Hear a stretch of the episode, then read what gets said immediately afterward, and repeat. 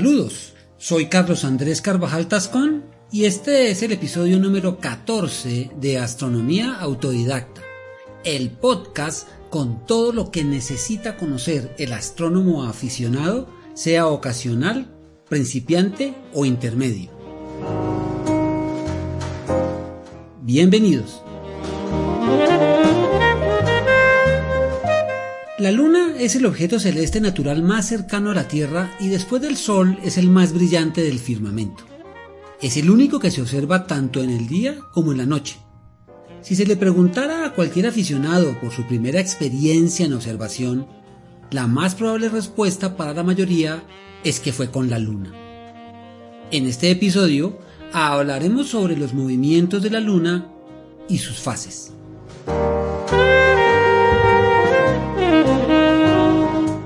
Pueden encontrar imágenes, gráficos, tablas y otras ayudas que sean necesarias para claridad del tema en el blog podcast-astrodidacta, cuyo enlace dejo en las notas del episodio.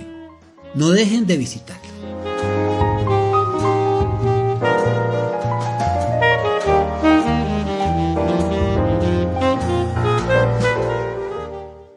La observación de la Luna en la bóveda celeste muestra un ciclo regular que ha servido desde antiguo al desarrollo de calendarios para medir el tiempo y se encuentra en el origen de la astronomía como ciencia.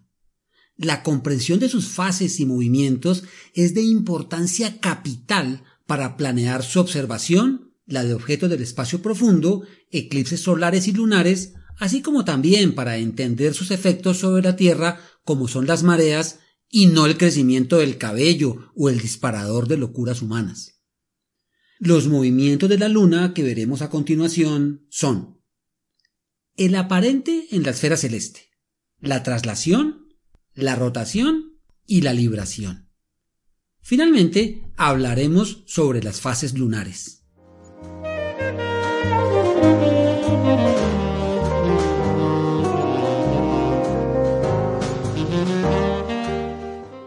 Comencemos con el movimiento diurno. El movimiento diurno de un astro es el que se muestra en la esfera celeste durante 24 horas. La luna sale por el este y se oculta por el oeste, desplazándose con una velocidad de 0,25 grados cada hora, es decir, la mitad de su diámetro aparente.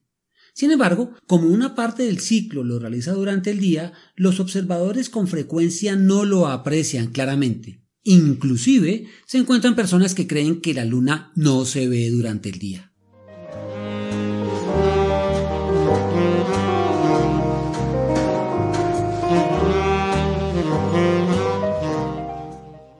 La Luna gira alrededor de la Tierra en una órbita elíptica con una excentricidad de 0,054. Para darnos una idea, la excentricidad de un círculo es cero. Por tanto, su distancia a la Tierra varía entre 356.410 kilómetros en el perigeo a 406.679 kilómetros en el apogeo, siendo en promedio 384.402 kilómetros. Con esto queda definido el perigeo como el momento en que la Luna se encuentra más cerca de la Tierra y el apogeo cuando está más lejos. El prefijo peri proviene de alrededor y apo de alejado. A diferencia del movimiento diario que es dado por la rotación terrestre y que describimos antes, la traslación lunar alrededor de la Tierra hace que la Luna en el curso de los días se desplace de oeste a este con respecto a las estrellas de fondo. Este movimiento de traslación alrededor de la Tierra cumple un giro en un mes palabra que proviene del latín mensis, derivado del griego men o luna. La duración del mes depende del punto de partida y llegada que se tome.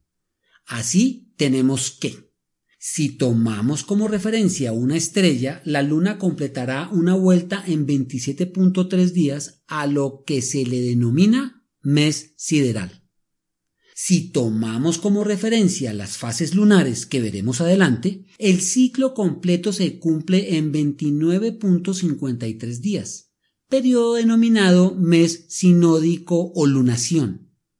La diferencia entre el mes sideral y el mes sinódico, que es más largo, se debe a que, al girar la Tierra alrededor del Sol, una vez que la Luna completa un giro alrededor de la Tierra, ésta ya se ha desplazado con respecto al Sol, haciendo que la Luna tarde un tiempo extra en volver a la misma posición con respecto al Sol. Un ejemplo para entender este punto es cuando se trata de alcanzar a una persona que va caminando el punto donde la alcanzaremos se desplaza en la medida en que ella también lo va haciendo. Finalmente, debemos decir que el plano de la Luna con respecto al de la Tierra o eclíptica tiene una inclinación de 5 grados 9 minutos. Esto hace que como estos dos planos son círculos mayores, solamente entran en contacto en dos puntos llamados nodos. Uno de los nodos se llama ascendente punto en el cual la Luna en su órbita pasa del sur al norte. Y el otro se llama descendente, cuando pasa del norte al sur, y están diametralmente opuestos. Si se toman como referencia los nodos, tendremos el mes draconítico, que es más corto y dura 27.2 días. Este es un periodo muy importante para el cálculo de los eclipses, este nombre de draconítico proviene del sitio en donde antes se creía se encontraba el dragón que se comía a la luna.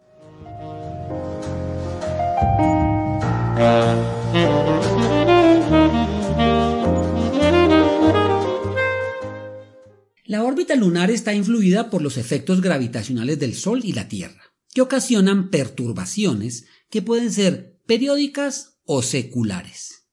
Se llama perturbación periódica a aquella que tiene un periodo de revolución determinado, entre las cuales tenemos la retrogradación o regresión de los nodos, en la que estos se desplazan en sentido contrario al de la órbita lunar, completando un giro en 18.61 años.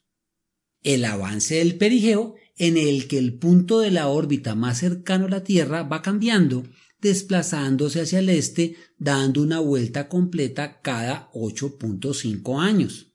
Y finalmente, la llamada evección de la órbita, que se refiere al cambio de excentricidad entre 0,044 y 0,067 en un periodo de 32 días.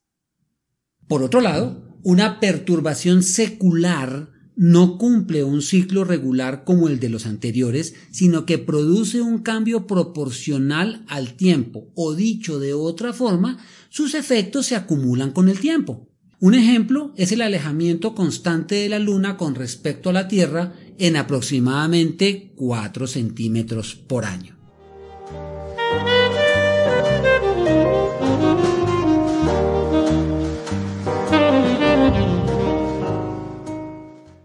Otro movimiento lunar es la rotación. Consiste en el giro alrededor de su eje, que completa una vuelta en el mismo tiempo en que se cumple un giro alrededor de la Tierra y se dice por tanto que están en resonancia uno a uno. Como resultado, la Luna siempre muestra la misma cara a la Tierra, por lo que hablamos de una cara visible y una cara oculta. A este fenómeno se le denomina rotación sincrónica y es compartido por muchos satélites del sistema solar. ¿Por qué se produce la rotación sincrónica? Este complejo fenómeno es originado por varios mecanismos. Primero, la Luna, al igual que la Tierra, no son esferas, sino esferoides, más exactamente esferoides oblatos, es decir, están achatados hacia los polos. Esto se debe a que, durante su formación, la fuerza centrífuga concentró la masa en un eje perpendicular al de la rotación, que es el ecuador, haciéndolo más masivo achatando los polos. Como en esta zona hay más masa, también se altera la distribución del campo gravitatorio, siendo más fuerte aquí que en los polos. Segundo, las fuerzas de marea ocasionadas por la interacción gravitacional entre el Sol, la Tierra y la Luna producen una alineación entre los ejes en donde está más concentrada la masa, es decir, en el ecuador, afectando la velocidad de giro de ambos cuerpos que tiende a disminuir. En el caso del sistema Tierra-Luna, como esta última es menos masiva, reduce en mayor medida la velocidad de giro, quedando anclada a su velocidad de rotación. Claro que también la velocidad de giro de la Tierra se ve afectada, y con el uso de relojes atómicos se estima que la Luna frena a la Tierra en aproximadamente 15 microsegundos cada año.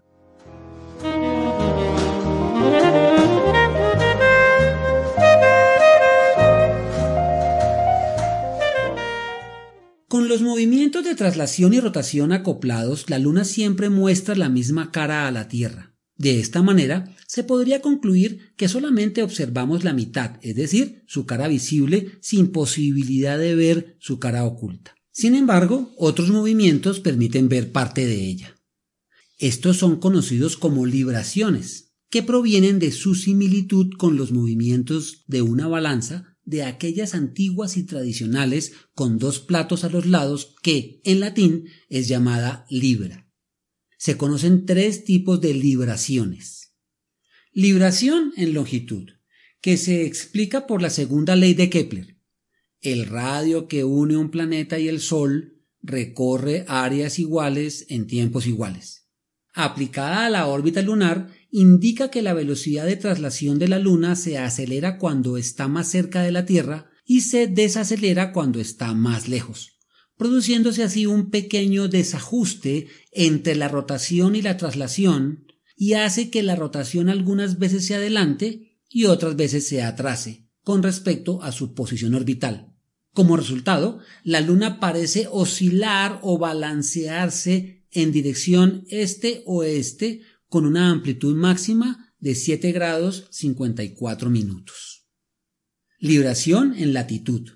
Consecuencia de la inclinación del eje de rotación de la Luna con respecto al plano de su órbita, hace que la Luna aparentemente oscile o balancee en dirección norte-sur con una amplitud máxima de 6 grados 50 minutos. Y la libración diurna, ocasionada por la rotación de la Tierra, que lleva al observador de un lado a otro cambiando su punto de observación. Es igual que ver un balón de fútbol desde lados diferentes de la cancha. Combinando el efecto de estas libraciones es posible observar el 59% de la superficie lunar, o sea, un 9% más de lo que creemos.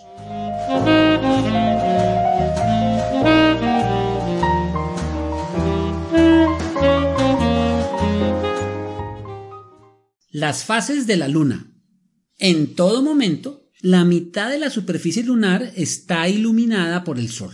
Sin embargo, esta fracción iluminada observada desde la Tierra sufre variaciones continuas a las que llamamos fases lunares, que son los cambios aparentes de la porción iluminada del satélite debido a las relaciones de posición con respecto a la Tierra y al Sol. Como vimos anteriormente, un ciclo completo de fases se denomina mes sinódico y dura 29.5 días y se habla de edad lunar como el tiempo transcurrido desde la luna nueva o primera fase del ciclo lunar. Las fases lunares son un continuo, pero para entenderlas se describen así. Luna nueva, también llamada novilunio, es la edad cero del ciclo lunar sale y se oculta con el Sol estando en conjunción. Por tanto, no es posible su observación, pues la porción iluminada es la cara oculta que no se muestra hacia la Tierra y la luz del Sol no permite ver su parte no iluminada. A partir de aquí, cada día se irá iluminando más y retrasando su salida unos 40 minutos. Luna creciente. Se inicia con la lúnula, que es el momento de la primera visualización de una línea de luz, más o menos dos días después de la luna nueva. Recibe el nombre de creciente porque la porción iluminada es cada día mayor. Durante esta fase es posible ver la llamada luz cenicienta, que es una tenue visualización de la parte no iluminada por la luz que le refleja la Tierra. Cuarto creciente. En esta fase la Luna alcanza un cuarto de su órbita y está en cuadratura, es decir, el ángulo formado por ella, la Tierra y el Sol es de 90 grados y vemos la mitad de la cara visible iluminada. Su edad es de una semana y sale al mediodía y se oculta a la medianoche. Luna llena, también llamada plenilunio, porque muestra toda la cara iluminada, ha recorrido la mitad de su viaje y se encuentra en oposición con una edad de 14 días. Sale por el este a las seis de la tarde, cuando el sol se oculta, y tiene su ocaso cuando éste sale en la mañana. La luna llena ilumina todo el firmamento y bloquea la mayoría de los objetos celestes, con excepción de las estrellas más brillantes. Como el rayo del sol le llega de frente, no hay sombras en su superficie que permitan distinguir sus marcas superficiales y por tanto este es el peor momento para planear cualquier observación astronómica. Luna menguante. A partir del plenilunio, la fracción iluminada comienza a disminuir a la inversa de la fase creciente. Cuarto menguante es la siguiente cuadratura a la que se llega a la tercera semana de edad y nuevamente solo observamos la mitad del disco iluminado. Sale a medianoche y se oculta al mediodía. Aproximadamente a los 29 días se completa el ciclo con una luna nueva.